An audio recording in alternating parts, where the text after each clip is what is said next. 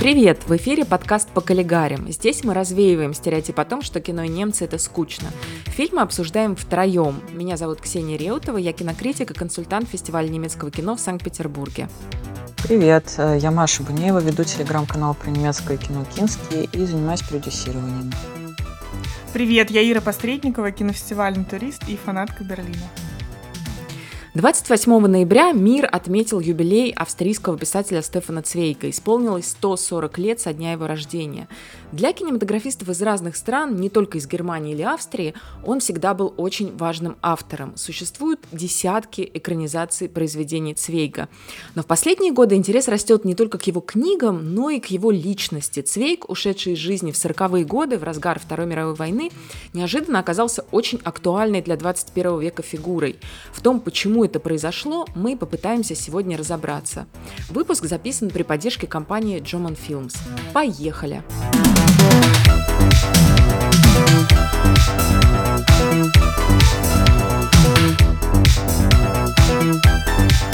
Место, которое занимает тот или иной писатель в литературной иерархии при его жизни и после его смерти может сильно отличаться. Сейчас, когда говорят о писателях, родившихся во второй половине XIX века в Австро-Венгрии, Цвейга упоминают через запятую с Робертом Музелем, автором выдающегося романа «Человек без свойств», или Артуром Шницлером, тоже очень кинематографическим автором, чья новелла о снах послужила основой для фильма Стэнли Кубрика с широко закрытыми глазами.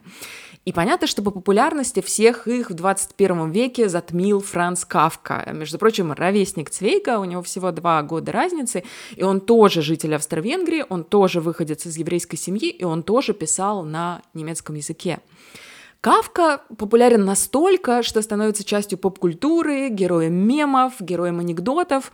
Он, э, например, попадает в качестве портрета во второй сезон сериала Дэвида Линча «Твин Пикс», и никому, когда ты видишь этот портрет, никому не надо объяснять, кто это висит. Все знают, это Кавка, его все узнают. Как легко узнают и слово «кавкианский». Вокруг Стефана Цвейга такого культа сейчас нет. Но при жизни обоих писателей расклад-то был совсем другим. Кавка был совершенно неизвестен, а вот Цвейг был литературной звездой. На рубеже 20-х и 30-х годов 20 века он вообще был самым переводимым писателем в мире. Но после Второй мировой его слава как-то слегка потухла, хотя, конечно, его произведения продолжали читать и экранизировать. И вот последние годы лично я наблюдаю огромный всплеск интереса к личности Цвейга и к переосмыслению его творчества.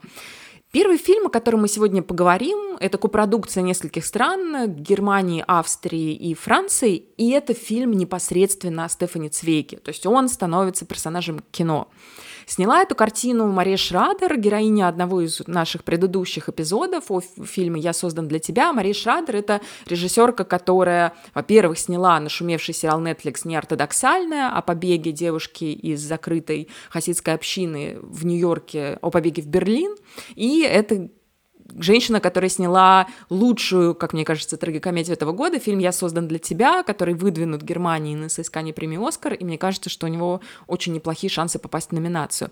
Но вот до обоих этих проектов был ее фильм о Стефани Цвейге, который чаще всего называют по его английскому названию и в России его тоже так и переводят. Стефан Цвейк «Прощание с Европой». На немецком он называется по-другому. Его название с немецкого переводится «Перед утренней зарей», потому что это цитата из прощального письма писателя.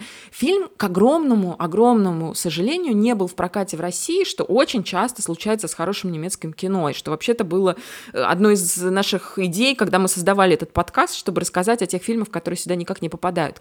Фильм совершенно потрясающий, и это не классическая биография. В классических кино биографиях мы наблюдаем более-менее всю жизнь какого-то известного человека, а здесь мы следим именно за последними годами жизни Цвейга, за самыми трагическими годами его жизни, потому что долгие годы вообще его судьба складывалась очень успешно. Он родился в богатой семье, он довольно быстро стал известным, э, у него не было никаких проблем с тем, чтобы публиковать свои произведения. А потом к власти в соседней Германии пришли национал-социалисты, и это разрушило жизнь Стефана Цвейга. Он очень рано понял, к чему все идет. Еще до аншлюса Австрии он покинул родную свою страну и покинул любимую Вену. И после этого он начал странствовать, он был в нескольких странах, и в итоге он осел в Бразилии вместе со своей второй женой молодой. А до этого он был в Нью-Йорке, по-моему, в Лондоне, в Буэнос-Айресе. И в фильме мы встречаем его как раз в тот момент, когда он уже выбрал Бразилию своим новым, новым домом, и этот дом ему очень нравится. И то, что мы видим в кадре, это, конечно, потрясающе, это практически рай. И Свейка везде принимают с почетом. Э, на него возлагают большие надежды другие диссиденты, которые точно так же эмигрировали. Его приглашают на разные конгрессы. Э, к нему очень хорошо относится его первая жена, у них хорошие отношения, но она, по-моему, живет в Америке на, на этот момент, в Нью-Йорке. Но, и он может писать, и он продолжает писать, но ни одно из этих обстоятельств не помогает ему обрести душевный покой, избавиться от мыслей о любимой Европе, которая в этот момент как раз сгорает вот в этом страшном пожаре Второй мировой войны. И он вроде как чувствовал всегда себя гражданином мира, ну и эта попытка стать гражданином мира в реальности, она в фильме терпит крах, потому что то, как заканчивается фильм, но я не думаю, что это какой-то спойлер, потому что это часть биографии Стефана Цвейга, это можно прочитать в Википедии. В феврале 1942 года он вместе с женой принял смертельную дозу снотворного. И картина Марии Шрадер как раз рассказывает о том, как медленно он подходит к этому шагу. Я первый раз его посмотрела на фестивале австрийского кино. Это, как говорил Ксюша, это продукция. Это он идет как французский, немецко-французский, австрийский фильм, э, снятый в 2016 году. И пару лет назад он был на фестивале австрийского кино. Я как раз его посмотрела. И тогда я запомнила его просто как красивую картинку. Вот первый даже кадр, с которого начинается фильм, это же красивый стол, который выложен цветами, и его встречают. И для меня, знаете, в немецком языке слово «хектик». Очень много было суеты в первом кадре. Это, по-моему, был э, начало Пен-конгресса э, в Буэнос-Айресе в 1936 году. И тогда было какое-то напряжение для меня. Первая эта сцена, ну, нужно, наверное, подчеркнуть, что фильм состоит вообще, в принципе, из шести эпизодов. Ты смотришь, увлекаешься каждым эпизодом, потом, хоп, он неожиданно заканчивается, начинается следующий. Стефан Цвей, которого играет Йозеф Хадер, у него все время какой-то такой взгляд обреченный, уже в, в, нем все время грусть. Есть там такая сцена, когда они едут в аэропорт, он смотрит, значит, в окно, и мне кажется, вот это вот просто э, все его состояние, когда он э, находится в этом кадре.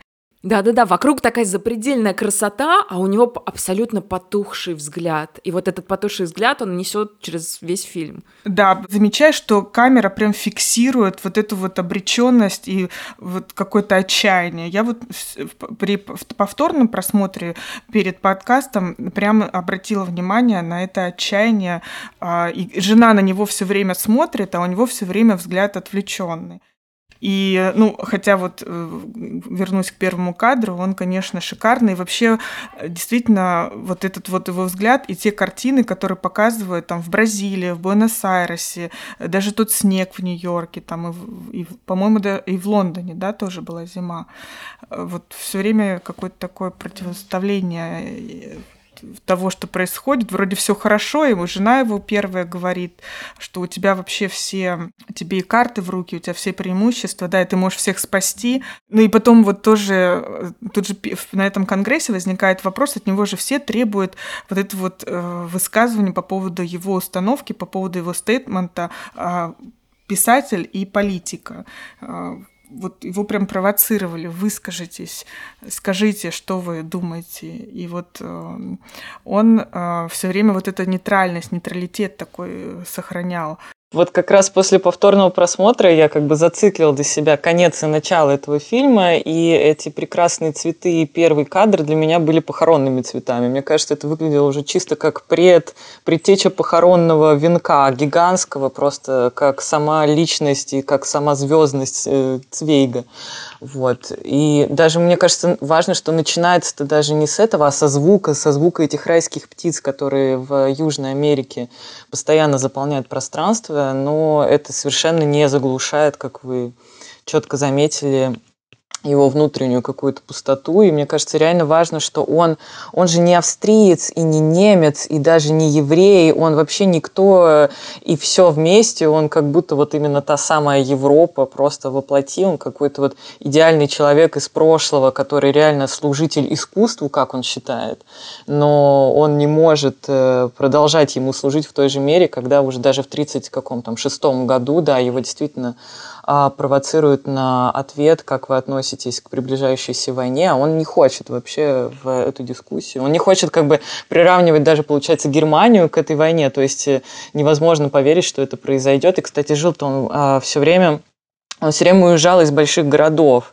Он же жил вот в Вене, потом перебрался в Зальцбург, был в Буэнос-Айресе и где там в Бразилии, наверное, он тоже был в столице Бразилии. Потом уехал в маленький Петрополис, был в Нью-Йорке, но все равно все время уезжал куда-то дальше, дальше, дальше, сбегал, избегал куда-то вот в другой мир, более райский и более какой-то, я не знаю, цветущий. Он же в начале фильма вот на этой длинной-длинной сцене, сколько она, ну 9-10 длится – говорит о том, как он поражен, что в Бразилии, или точнее даже в Аргентине, потому что начинается это все в Буэнос-Айресе, а, как эти люди прекрасно друг с другом уживаются. Здесь столько раз, здесь столько разных языков, там все говорят на разных языках, он сам говорит на миллиарде языков.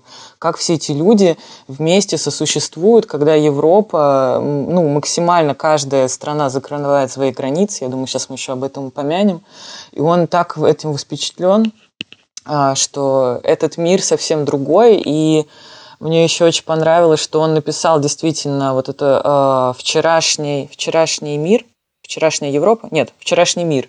Да, а в Бразилии... мир воспоминания европейцев. Вот, да, да, да.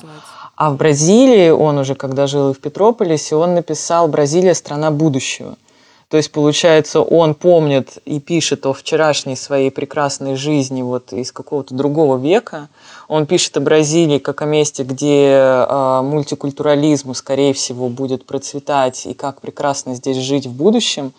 Но сам он не там и не там, потому что война, которую действительно в какой-то момент невозможно игнорировать, потому что она наступает, и он уже не может ни в новый мир, ни в мир будущего попасть, ни в прошлый мир, очевидно, в старую добрую Европу. Он уже никак не вписывается, ее больше нет. И это, собственно, видимо, и приводит его к такой личной трагедии, невозможности выбрать сторону и выбрать э, нейтралитет в самой своей радикальной, получается, форме. Да, у Цвейга было, были вообще особые отношения с Европой. Об этом, кстати, Мария Шрадер очень много говорила в интервью, в тех, которые она давала к премьере фильма. Она говорила о том, что у Цвейга не было вот этого понятия малой родины. То есть фактически, конечно, она у него была. Он вырос в Вене, он по всем статьям подходил под звание венского интеллигента. Но он не относился к числу писателей, которые сосредотачиваются на каком-то одном городе, да, и, и не могут выбраться за его пределы. Мы все знаем, это какой-нибудь там Петербург Достоевского или Петербург Гоголя, это просто сразу первое, что приходит в голову, но вот Цвейк же не был каким-то писателем, воспевавшим Вену. Он обожал путешествовать. Он вообще всю жизнь находился в пути. Он еще в молодости объездил всю Европу. Он где там только не был. В Индии, на Кубе, в Панаме. Он даже, я прочитала, был в Советском Союзе на торжествах, посвященных столетнему юбилею Льва Толстого. И его страсть к путешествиям отражалась в том числе и в его творчестве. Я довольно много читала Цвейга, но, правда, довольно давно. Но я точно помню, у него почти все персонажи находятся в пути, постоянно, все его герои, они где-то в дороге, они куда-то едут. Также он писал же не только художественные произведения, не только романы, он писал еще и очерки, эссе о деятелях истории и культуры, и не только Австро-Венгрии. Он не делил их на своих и чужих. Он писал о Марии Стюарт, о Бальзаке, об Эразме Роттердамском, о Томасе Мане, о Прусте, о Максиме Горьком. И для него это все была единая европейская культура, единая европейская история. Это не были какие-то там разрозненные персонажи. И он действительно называл себя европейцем, и он мечтал о единой Европе без границ, без паспортов. Европа именно вот это объединенная каким-то общим культурным бэкграундом. И это, между прочим, были не самые популярные взгляды в эпоху двух мировых мировых войн. Но это то, что нам очень близко сейчас. Я думаю, что если бы Стефан Свейк попал в Европу еще лет пять назад, он бы понял, что его мечта вообще-то сбылась. А вот что произошло сейчас, это вот действительно снова было бы для него катастрофой. Как минимум, потому что именно вот это вот ограничение передвижения для него, я так понимаю, было очень болезненно. И в фильме «Шрадер» этому уделяется прям несколько сцен, когда его молодая жена Шарлотта э, пересказывает тот путь, которым им сейчас надо будет проделать из Петрополиса в Нью-Йорк э, к первой жене э, Цвейга, как ее, Фредерика. Да. А, и там гигантские просто перемещения, 9 часов там, потом 9 здесь, потом еще 12. Ну, в общем, после первой же, получается, мировой войны Европа сама стала закрываться и вводить визы. Сейчас особенно болезненная тема, я думаю, для всех, кто хоть как-то пытается прорваться в Европу или еще куда-то. И он не мог, видимо, с этим смириться, потому что сам был максимально ограничен в перемещениях, хотя уж кто-кто, а судя по фильму и вообще по историческим документам, уж его-то, э, ну, как бы скованность его перемещения, она все-таки была мнимой, потому что те люди, которые писали ему гигантское количество писем и просили его протекции, э, чтобы перебраться как минимум в Бразилию, на Кубу и в другие страны, вот им было тяжело. И он сам э, жалуется своей бывшей жене Фредерике, насколько ему тяжело отвечать на эти письма, постоянно какой-то патронаж, быть вот этим патроном для людей, которые бегут, и насколько ему, видимо, было тяжело смириться с тем, что, во-первых, его отвлекают от писательства, а во-вторых, что ему приходится самому буквально вручную эти границы для людей раскрывать, хотя ну, мир не должен быть таким. Мир не должен быть закрытым хоть для кого-то, хоть вообще по каким-либо причинам. Трагедия, между прочим.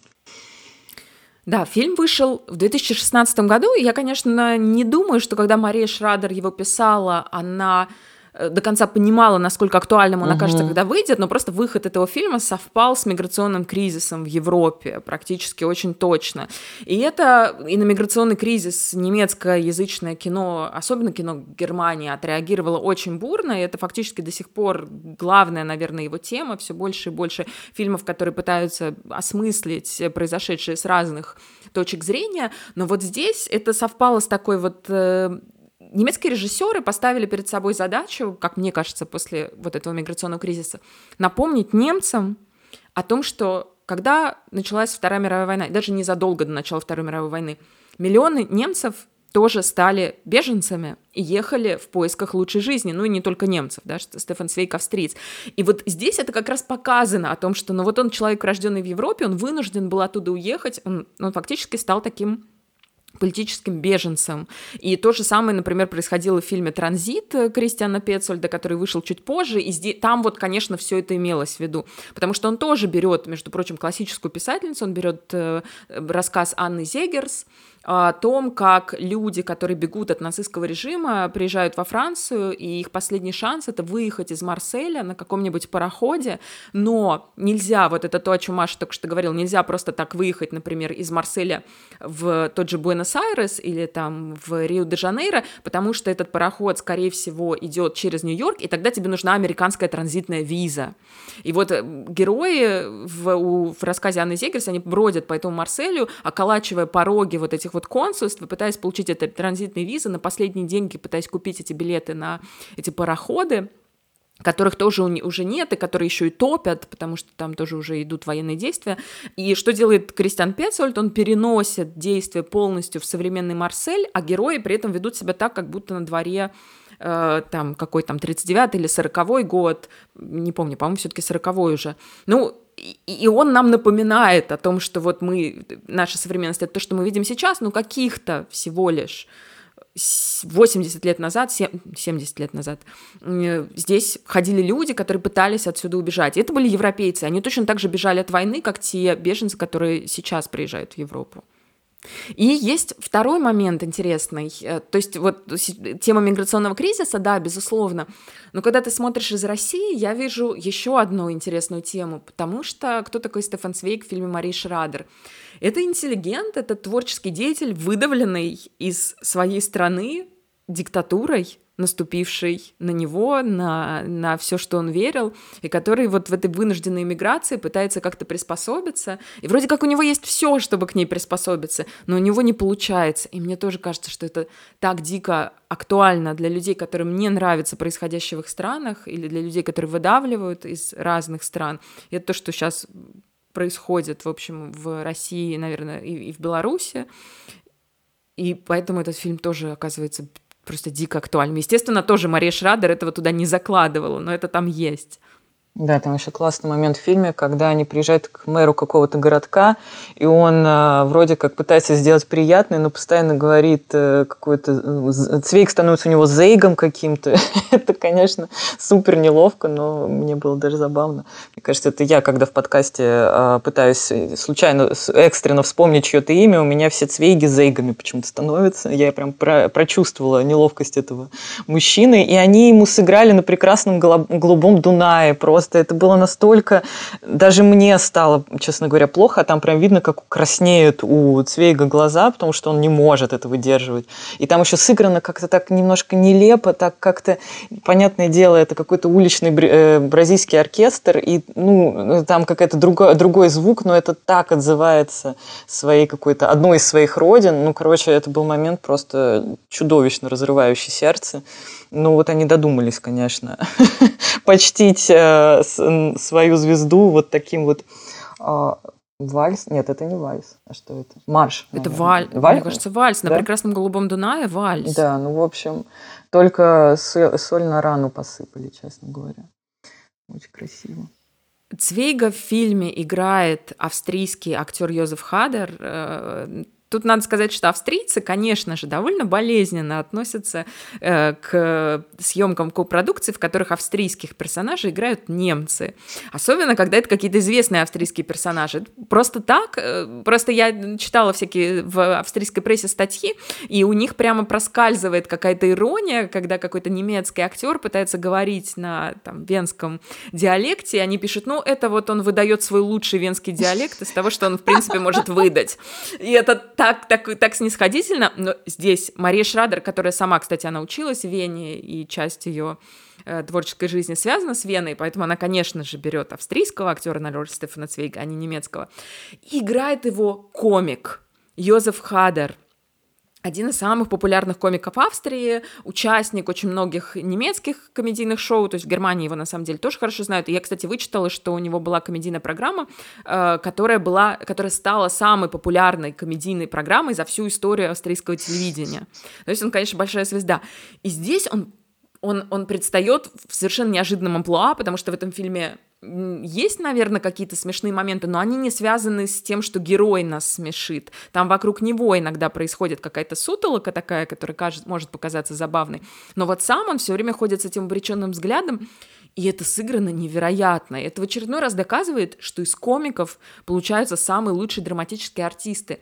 И вот мы, когда говорили в подкасте о Мари Шрадер, мы много говорили о том, что она начинала как актриса, она много лет работала актрисой, но при этом уже там писала сценарии и так далее. И мне кажется, только актриса, а, ну, не, наверное, не только, но это важно это здесь. сказалось, видимо. Потому да, что да. это сказалось, потому что только другой актер может понять, что если вот человек умеет комедию, значит, он, в принципе, умеет все.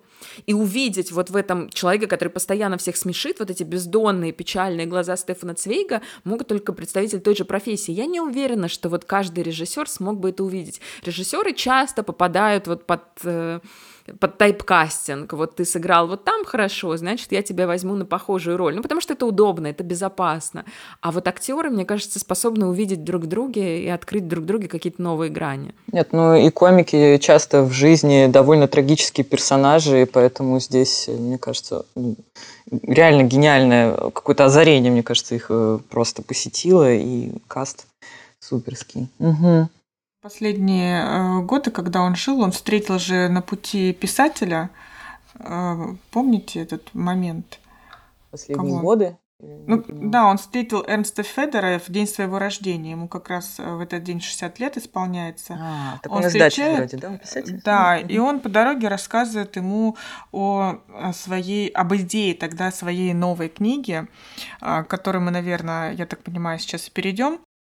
Он пока рассказал только так аккуратно, осторожно про идею, и не прочь ли он с ним сыграть пару партий, вот чтобы книга дальше ему, у него писалась. И это книга шах новелли, а шахматная новелла.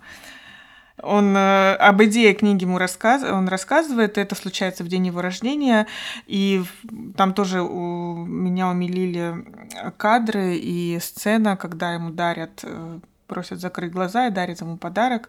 Его друг и его жена, и причем друг со своей женой говорят на русском. Я не поняла, кто, кто это был. Тоже какой-то дарят... издатель, по-моему, э, украинского происхождения. Они тоже как-то массово уезжали. Что такое. Угу.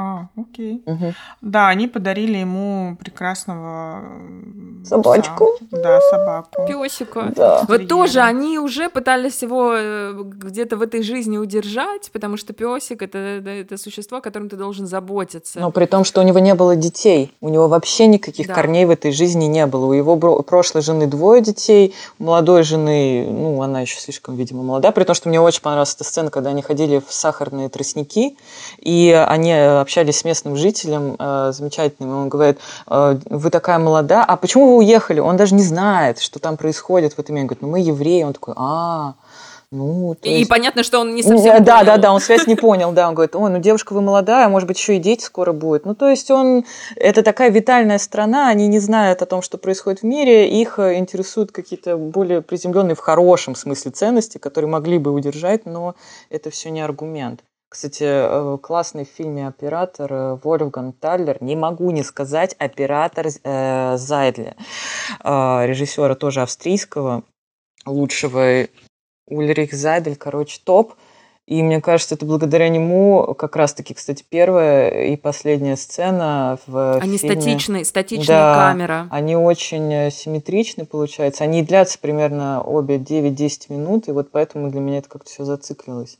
Почему у Цвейга во время жизни в Бразилии была такая тоска, печаль, вроде бы уехал, радуйся, картинки просто райские. Со стороны звучит, да. Короче, такое ощущение, что не было для него вообще места на этой планете. Получается, что все его как бы... Э, он бежал, а его э, ну, догоняло, догонял этот режим, и это не свобода. Вот меня, меня впечатлили последние кадры, когда мы все видим в зеркале. Э, да, гениальный сцену. оператор, я Вообще, вам говорю. Да, и я прям, я, я прям э, засмотрелась с удовольствием. Вот э, в какой-то в какой-то момент забыла про то, что это в зеркале, и угу. не могла понять э, вот тот украинский, раз ты говоришь, что украинский издатель сидел, и потом там сидела девушка, которая произносила слова. Видимо, молитву. За, да. за упокой, да, угу. молитву. И вот эта смена кадров, э, ну, интересно, в общем, мне такое думаю. Невозможно оторваться от этого фильма, он офигенный. Нет, он сентиментально или не сентиментально, но я просто еще такую неловкость момента ощутила, что люди-то, которые его застали вот уже после суицида, угу. они э, никто же, ну это же вообще люди, которые ему не родные, ну угу. то есть они им восхищаются, они его знают как э, великого автора, но вот э, не знаю, насколько вот эта вот э, глубина утраты, насколько она была у этих людей. Просто в тот момент угу. я вот зловила себя на мысли, чтобы, блин, это человек, который просто ушел из жизни э, там, где, ну, в, ну, в чужой и стране. Уже, и не было у него, да, никаких привязок. Вот, ну про, э, вообще, почему я начала про шахматную новеллу, чтобы перейти, наверное, к ней. к экранизации этого года. Наверное, она, кстати, специально была сделана к юбилею Цвейга, нет? Потому что это, наверное, самое известное его произведение, насколько я поняла. Для меня не но самое, но... Сложно сказать, угу. делали ее конкретно к юбилею, потому что она в целом популярная, и это произведение из немецкой угу. школьной программы, поэтому О, там, немцам, немцам оно известно хорошо. Э, я думаю, что все-таки здесь несколько причин. Во-первых, конечно, да, юбилей Цвейга, но и какой-то сам замысел, все, что заложено в шахматную новеллу. Это, это тоже было важно для автора. Фильм называется в российском прокате «Королевская игра». Это фильм Филиппа Штольцля. И это экранизация шахматной новеллы того самого последнего произведения Свейга, того самого, о котором он говорит э, в фильме Марии Шрадер. И Вокруг этого произведения, да, самая как раз трагическая история, потому что Цвейк дописал ее в Бразилии, в Петрополисе в феврале 1942 года. Он отвез три машинописных экземпляра на почту, разослал своим издателям в разных странах, и вот на следующий день он принял эту смертельную дозу снотворного. То есть э, шахматная новелла — это произведение человека, который готовился покончить с собой, или, по крайней мере, который уже думал явно об этом. Понятно, что это не было каким-то э, спонтанным решением. И Штёльцель экранизирует ее не совсем близко к тексту, что происходит у нас в фильме? В фильме тот же главный герой, что и в книге, в общем-то, юрист Йозеф Барток, который с женой собирается покинуть оккупированную нацистами Австрию, но не успевает этого сделать, потому что его арестовывает гестапо. А гестапо Бартока очень хочет поймать, потому что им нужна конфиденциальная информация о его клиентах, о счетах его клиентов, потому что среди его клиентов было очень много состоятельных людей, и когда его захватывают, его помещают в одиночное заключение в один из самых роскошных отелей Вены, и дальше начинается его пытка изоляцией. И параллельно в фильме развивается второй сюжет, в котором Барток уже вроде бы выбравшийся из заключения находится на корабле э, и вместе с женой плывет э, да, через Атлантический океан.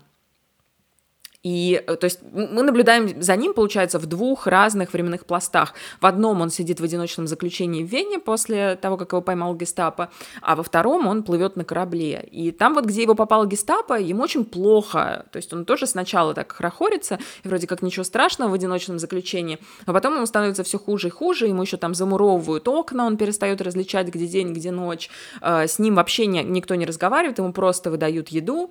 И он постепенно дичает, он постепенно начинает сходить с ума, но в какой-то момент ему удается украсть книгу о шахматах.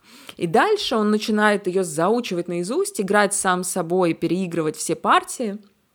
И шахматы помогают ему спастись, но одновременно очень сильно разрушают его разум. Вот такое произведение. Это, правда, отличается от новеллы Цвейга, потому что в новелле Цвейга есть рассказчик, который находится на корабле, как я уже говорила об этом, да, то здесь тоже действие происходит в пути, здесь все основное действие происходит на корабле.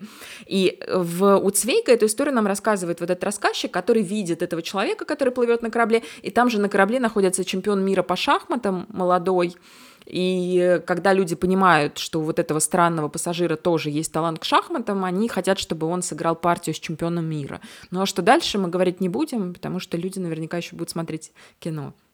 Ну, учитывая, что мы рассказали, э, что сделал Цвейк после того, как отправил своим издателям рукопись, я думаю, в принципе, догадаться можно о, о настроении. Да, честно говоря, для меня фильм не был абсолютно... Я его не очень поняла, потому что я читала новеллу после просмотра, и, к сожалению, в этот раз я могу сказать, что книга, может быть, не лучше, но книга все-таки раскрывает намного полнее э, задачу, которую ставился режиссер. Не знаю, как он ставился задачу, но, по-моему, не очень справился.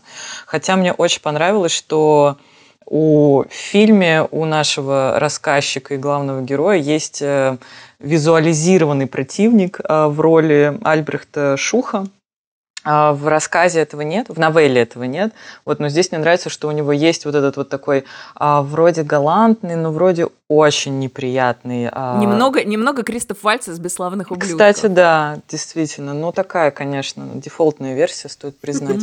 Да, а, э, это мне понравилось, что я вижу прямо, а, ну, как бы его противника, с кем он борется, и потом как бы он визуализирует этого же врага, когда сталкивается на корабле с этим чемпионом мира по шахматам. И вот этот образ мне показался очень удачной сцепкой, получается. И в фильме, конечно, у него появляется такой э, образ, фантом, воспоминания или реальная его жена, которая играет Бригит Минихмайер. И это тоже приятно. Это как-то фильм, мне кажется, хоть чуть-чуть настраивает на какой-то романтический тон, как он вначале с ней вальсирует в Вене и говорит, что пока Вена танцует, ничего не рухнет. И ты слышишь Цвейга, мне кажется, в этом. Но в целом как-то фильм мне показал. Мне кажется, надо читать. Просто надо посмотреть фильм и в связке с ним обязательно прочитать новеллу. Будет просто намного полнее впечатление. Вот что я рекомендую нашим слушателям. Да, и если вы, например, у вас нет времени на чтение, я очень рекомендую. На YouTube есть версия нашего Юрия Яковлева, замечательного mm-hmm. советского актера, да, Ивана Васильевича Ипполита, uh-huh. uh-huh. знаменитого. И она длится всего час или там час с небольшим, и он читает всю шахматную новеллу своим вот этим божественным бархатным голосом. Это очень круто. Вот мне кажется, это даже, даже лучше, чем прочитать. Но если вы, конечно, хорошо воспринимаете аудиоинформацию, а то это бывает не у всех. Мне кажется, что уже у Цвейга в шахматной новелле был некий элемент умозрительности, потому что в тот момент, когда в Вену пришло гестапо, Цвейга уже не было в Австрии. Давно. И поэтому, да, и давно не было в Австрии. И поэтому фильм, он, конечно, э, в чем-то наследует вот этим классическим mm-hmm. таким немецкоязычным историческим драмам, вроде там, не знаю, «Жизни других» или «Бункера» или еще какого-то кино.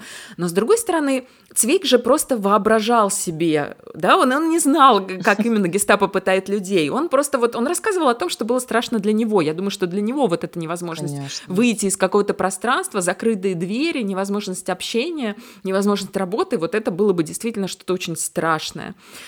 И вот эта вот борьба, вот это все это для него, конечно, символические образы. Для него важна была не та битва, которая разворачивалась на поле боя, а та битва, которая разворачивается в конкретной человеческой голове.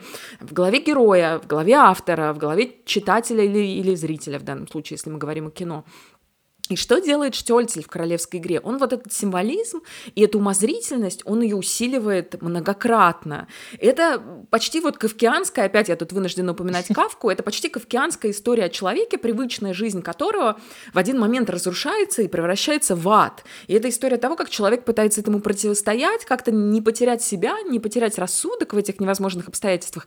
И поэтому, как мне кажется, эта история настолько выглядит актуальной сейчас, потому что, во-первых, тут звучит слово изоляция, которое у нас теперь с некоторых пор, да, обрело тоже пугающую актуальность, и мы все представляем себе, что это такое. И, в принципе, вот этот большой-большой вопрос, может ли человек сохранить рассудок, когда весь мир вокруг него рассыпается? А, еще мне очень понравился, наверное, больше, блин, наверное, это больше относится к тексту Цвейга, а не к фильме, хотя, конечно, там есть этот персонаж а, Чин, а, Чинтовича, ну, такой крутой образ, хотя не уверен, что в фильме он считывается. Вот смотрите теперь другими глазами. Вот. И он а, такой невежда, он не умеет читать и писать. Его страсть и его умение к шахматам – это какой-то дар, я не скажу, что боже, это просто его какое-то вот а, так распорядилась судьба, что этот какой-то немытый человек, он зарабатывает э, деньги вот этим своим поразительным умением. А наш интеллектуал, наш венец, наш австриец, наш человек искусства, он пытается освоить эту новую науку, потому что, кстати, в фильме это было, в новелле я этого не увидела. В фильме было классно, когда ему Шух, нашему герою, а, предлагает сыграть в шахматы вдруг вот так вот. Гестаповец. Гестаповец, да, говорит. А он говорит, «Э, это для а, прусаков э, офицеров в отставке, венцы не играют в шахматы. Это не совсем соответствует нашему духу. Мы больше такие а, вальяжные, вальсирующие, прекрасные. И вот он как бы вынужден в новых обстоятельствах действительно изменить изменить своим привычкам, он вынужден учиться играть в шахматы, чтобы не сойти с ума. Но это правило другого человека, ну, это игра других людей, это не его вообще как бы внутреннее желание играть в это. И он не справляется, действительно. Но вот этот образ э, человека, который как бы новой формации, мне кажется, ты говорила об этом, когда упоминала на выпуске про Лолу а, фильм Фабиан, а, как там, «Путь под откос», новый человек. Или полет пропасть. Да, да, да, да. Новый человек, который абсолютно невежествен, который, э, ну, как-то нападает на тебя и как-то берет нахрапом тебя, хотя ты человек из другого мира, ты не понимаешь, как могут новые правила настолько э, вульгарно действовать. А это человек, который совершенно не отягощен интеллектом, и мне кажется, здесь есть некоторый снобизм все-таки Цвейга. Действительно, он звучит очень, э, как это, очень по-эмигрантски, что ли, я не знаю, можно ли так сказать. То есть он абсолютно вот видит этот мир таким вульгарным и невежественным, и вот этого человека он делает противником абсолютно, мне кажется, своего альтер-эго, человека вдохновленного, просвещенного. В э, фильме он вообще, наш главный герой, читает Одиссею постоянно соответственно, сравнивает себя с человеком, который в постоянном э, поиске пути домой, но так дома, в отличие от Одиссея, не достигает. Вот, мне понравился этот образ. Какой-то он появился, ну, с одной стороны, он немножко высокомерный, с другой стороны, действительно, это образ человека, наверное, который представляет себе полностью изолированный человек представляет себе так враждебный мир в виде вот этого э, вульгаризма, я не знаю, как еще назвать И снова у нас тут очень важен главный актер, потому что главного героя королевской игры играет Оливер Мазучи. Тоже замечательный немецкий артист, которого очень долго немецкое кино почему-то не могло открыть. Он все время играл в театрах и как-то мало попадал в кино, но вот лет 6-7 назад началось его восхождение к славе, и сейчас он играет везде. Вы могли видеть его в сериале «Тьма», он был в фильме «Он снова здесь», в такой комедии его возвращение Гитлера в современную Германию. Он получил премию немецкой киноакадемии за роль Фасбиндера в фильме «Фасбиндер». В общем, сейчас Оливер Мазучи просто на гребне. И вот, кстати, здесь тоже интересно, потому что он как раз немец, немец, угу. причем с итальянскими, да. кор, с итальянскими ага. корнями, но здесь он играет, конечно, такого чистого австрийца, но здесь есть оправдание. Мазучи — звезда Венского бургтеатра, он много лет там играл, то есть тоже много лет жил в Вене, и поэтому э, ему можно, ему позволено. Венский снобизм стерпит это, скорее всего, да. Да, да, ему можно играть этого Йозефа Бартака. Ну и ему выдают Биргит Минихмайер, которая, конечно, австрийская актриса и тоже австрийская звезда, и его коллега тоже по бургтеатру. В общем, грустный фильм. Но ну, он такой захватывающий, мне кажется. Получился немножко как триллер, когда ты смотришь на, это, на эти шахматные Да, он, психолог, он психологический триллер, тем более, что да, в какой-то момент же в фильме ты начинаешь, ты понимаешь, что та реальность, которая происходит на корабле, с ней что-то не так. Uh-huh. Там все время что-то не сходится. Ну и дальше тоже мы не будем рассказывать. Фильм был в российском прокате, наверняка его еще можно где-то поймать, и он будет на стримингах э, на российских должен появиться в декабре, поэтому если вдруг вы его пропустили в прокате, попробуйте поймать его на стримингах, он там точно должен быть. И режиссер, кстати, тут тоже важен, потому что Филипп Штольцель — это человек, который снял все ранние клипы группы «Рамштайн». Это человек, который... Да, Du hast, Du riechst so gut, вот эти все... Ну, я очень любила в детстве клипы Рамштайн, просто вот чисто из-за их визуальной эстетики. Сама группа мне не, не настолько близка, но клипы у них были крутые. И вот это все снимал Филипп Штольцель, который сейчас снял «Королевскую игру». Он Скорее. много работал с музыкантами, он с кем только он там и для Garbage, и для Аха, и для Мадонны снимал клипы. Он вообще начинал, да, как клипмейкер. Интересно. И в фильме, и в фильме это видно. Он такой человек, который умеет сделать стильно и красиво. Кстати. Может быть, это не совсем как э, принципы какого-то большого кино, но это всегда... На это ну, э, фильм смотреть. получился очень зрительским. Это же да, зрительский да. фильм для проката, то есть не нужно в нем искать э, философию. То есть у нас здесь, получается, сегодня два основных фильма. Это очень авторский взгляд Шрайд, э, Марии Шрадер и очень такой э, популярное кино в хорошем смысле, опять же, этого слова, от режиссера, которого я, конечно, сейчас не воспроизведу его фамилию. Филипп Штольцель. Филипп Штольцель не буду как мэр в Бразилии, правильно назову. А, да, вот два взгляда на очень-очень похожие события.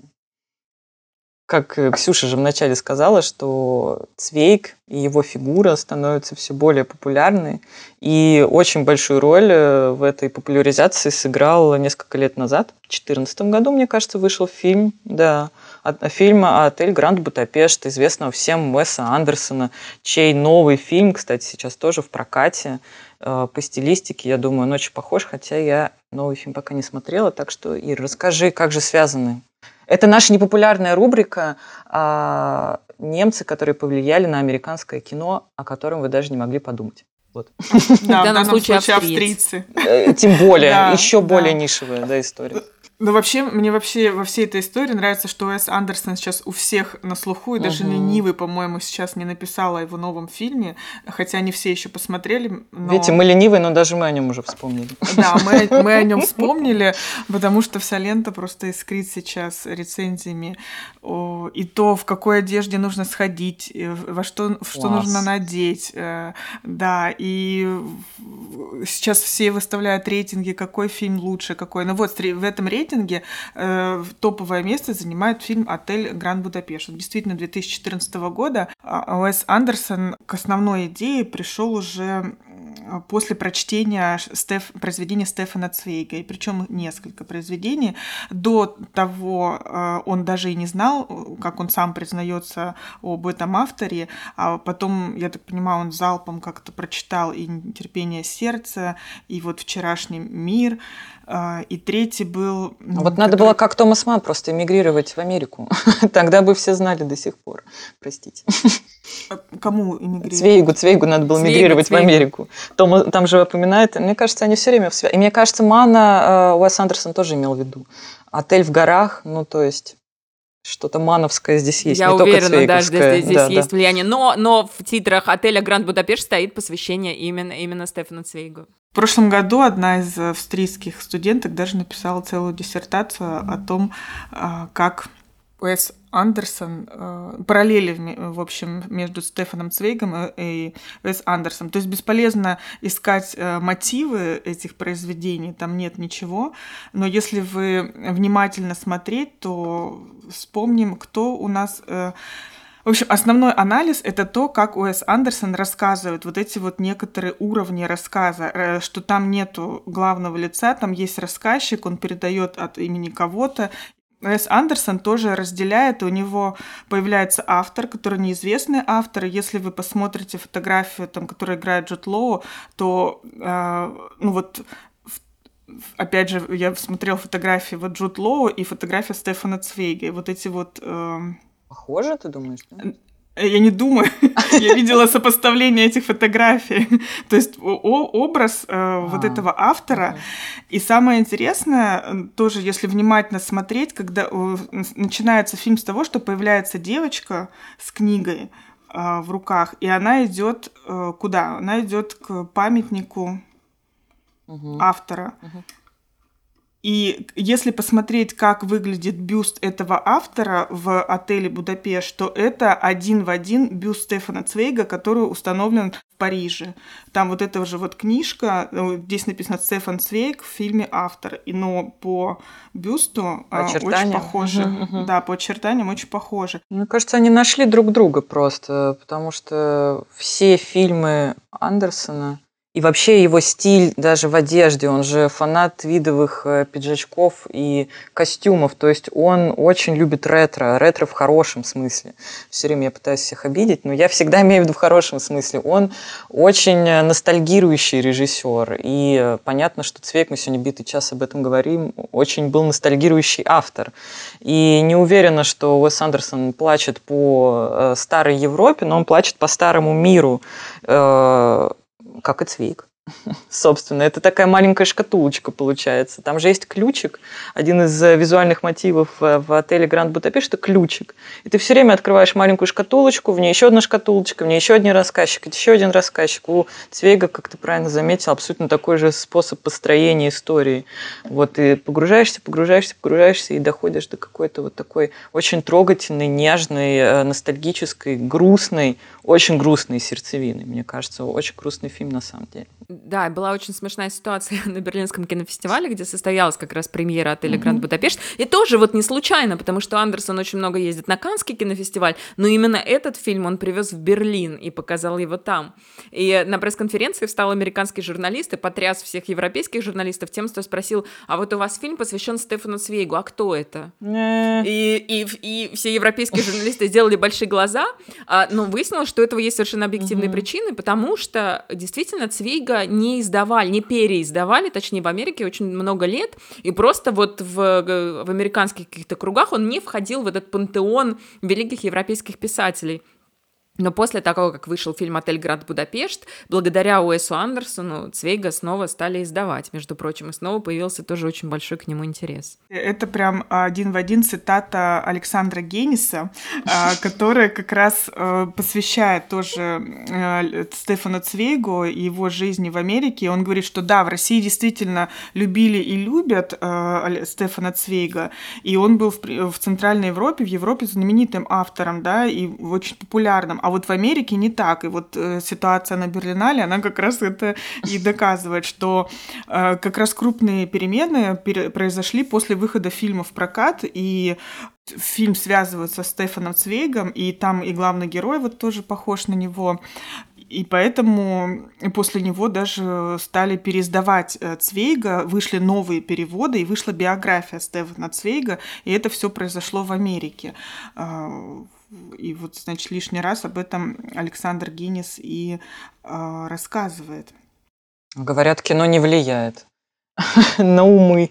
Вообще вон история повернулась иначе. Тут важный момент, что Андерсон в поисках этого отеля уже с готовым сценарием прям совершал поездки. То есть он предпринял многочисленные поездки, чтобы найти тот отель, который вот нужно было изобразить. И он в Вене посетил там отель «Империал», э, в Будапеште был, да. Но все равно он искал э, идеальное место, и мы все знаем, что нашел он это идеальное место в городе Герлице, город, который наполовину находится в Германии, а наполовину в Польше. И там он просто обнаружил пустой универмаг в стиле модерн.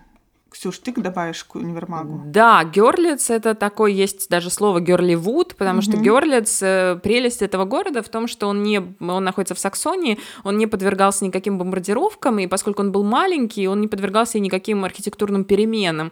И там сохранилась э, замечательная архитектура разных эпох, и при, хорошей, при наличии хорошего художника Герлиц можно превратить вообще практически в любое место в Европе и практически в любую эпоху. Хочешь средневековье, будьте средневековье хочешь начало 20 века, будет начало 20 века. Там снималось огромное количество фильмов, я вот мечтаю все съездить в этот город, но все никак не получается, а там и всякие бесславные ублюдки, вокруг света за 80 дней, и чтец, это все э, частично на студии Бабельсберг под Берлином, и частично в Герлице, там, где нужны были какие-то живые декорации. И там же Уэс Андерсон, отчаявшийся найти отель, нашел универмаг. Вообще вот эта традиция универмагов и дворцов, она была очень развита в Германии, и был главный универмаг, э, берлинский Вертхайм, который стоял на Лейпцигской площади. И это вот был реально магазин-дворец, можно погуглить старые фотографии, там была стеклянная крыша, зимний сад, гигантские люстры, парадные лестницы, и вся, все, вся берлинская аристократия, и богатые берлинские люди, все ходили туда за покупками, и такие маленькие клоны, клоны Вертхайма, они появлялись во многих других городах, и, естественно, создатели этих новых универмагов, они вот все пытались что-то свое, вот какой-то свой Вертхайм, чтобы вот похожий, но не совсем. И такой же вот был универмаг в этом Герлице, который открылся в, в сентябре 1913 года. Это просто, этот универмаг, это шедевр югенстиля. Безумно красивое здание. И тоже, поскольку в Герлице практически ничего не пострадало от войны, этот универмаг тоже не пострадал. Он был таким, эм, поскольку Герлиц оказался на территории ГДР, то в, в, вот в это время существования Восточной и Западной Германии он брал пример с московского ЦУМа, там mm-hmm. продавался всякий какой-то парфюм, какие-то ювелирные украшения. Потом, после воссоединения Германии, он обанкротился, и потом, через какое-то время, в нем решили сделать такую большую реконструкцию, как-то заново его открыть. И вот как раз в этот период до реконструкции и попал туда Уэс Андерсон вместе со своей съемочной группой, и они заполучили этот универмаг в свое полное распоряжение. Делай, что хочешь. И художники там, конечно, проделали феноменальную работу, mm-hmm. потому что все, что им досталось, это вот сама коробка, и вот эта шикарная лестница, но есть видео, тоже видеоролики на YouTube, как они сначала делали эпоху 60-х годов, а потом 30-е годы, и как они каждый раз все меняли, перекрашивали, там все развешивали на стенах, и, конечно, эта работа была удостоена Оскара, это один из четырех Оскаров фильма «Отель Гранд Будапешт», и это просто, я не знаю, это вот пример того, как работа художника-постановщика может полностью преобразить кино. Ну, понятно, у Уэса Андерсона, по-моему, по-другому не бывает, потому что вот все вот эта декорация, это важная всегда часть его мира, но теперь вы знаете, что отель Гранд Будапешт на самом деле находится в Германии. Круто, что он построен в 1913 Ну, то есть куда уже более символично. Это последний год э, ну, Европы Перед как началом таковой. Первой да. мировой войны, да, да, это, да. Вот этот длинный век, который закончился ровно в этот момент. Получается, он законсервировался, и, ну, Андерсон круто, круто нашел, очень круто. Все, я впечатлена. Просто вспомним, вспомним еще моменты, э, кадры, когда они находились э, в термальных ваннах. И вот э, они это тоже, тоже искали... Там? М? Это тоже в универмаге?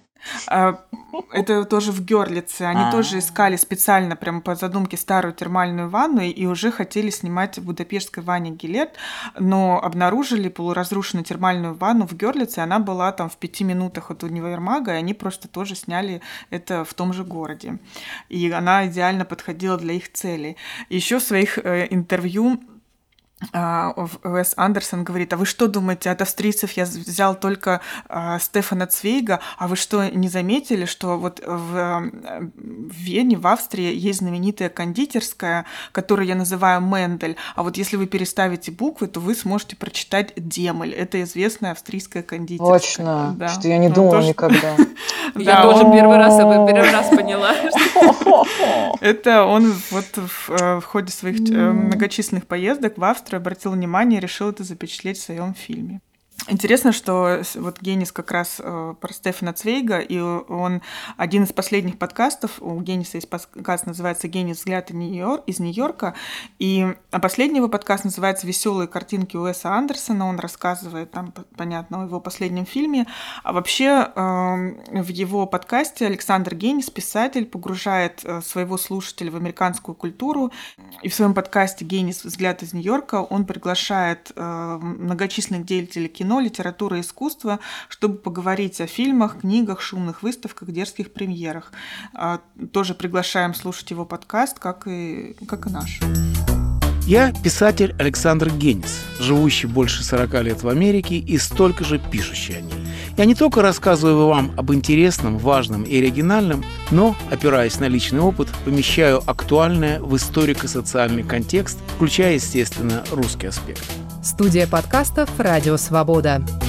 Генис. Взгляд из Нью-Йорка. Свободный разговор об американской жизни и культуре. Присоединяйтесь. Класс. Да, а кстати, э, просто ремарка, что Генис, э, не знаю, может, куда-то получится или нет, что он назыв... вообще считает, что, ну, понятно, что у Цвейга хватает критиков, и они называют, ну, считают, что Цвейг это некая австрийская пепсикола, что, надо сказать, что оно зло, ну, что есть его критики тоже называют злом и называют его такой австрийской пепсиколой, ну, потому что слишком растиражированный или что? Ну, ну растиражированный, она... сладкий. Да, сладкая, она немножко уже такая старомодная, и там вот э, он подчеркивает, вот у него есть это умение закручивать интригу, у него там яркий психологизм, понятно, но все равно вот это вот я сейчас выражаю мнение Генниса, то, что мне понравилось его сравнение с пепси-колой, ну, пепси-кола, это что, пепси и кола, такая вредность. Вот, ну что он все равно остался в своем времени. Ничего себе. Да но все равно привлекательно. Ну, я считаю, что мы достойно отметили день рождения Стефана Цвейга. Давно собирались, во-первых, и, и рассказали о фильмах, которые ну, если брать отель Гранд Будапешт, это да, это такой огромный слон, наверное, в, в, прокате, но мне вот всегда, мне всегда хочется, чтобы вот такие большие фильмы от больших режиссеров, яркие, любимые зрителям, не заслоняли наше любимое немецкое кино, потому что там тоже много всего интересного. Ну, здорово, что австрийско, немецкие, австрийские, немецкие, швейцарские, немецкоязычные писатели, деятели культуры вдохновляют э, таких титанов на такие классные, яркие произведения. Ну что, как сказали бы в Бразилии, мульта бригада за то, что вы слушали нас. Пока-пока. Пока-пока. Всем пока. Всем спасибо. thank you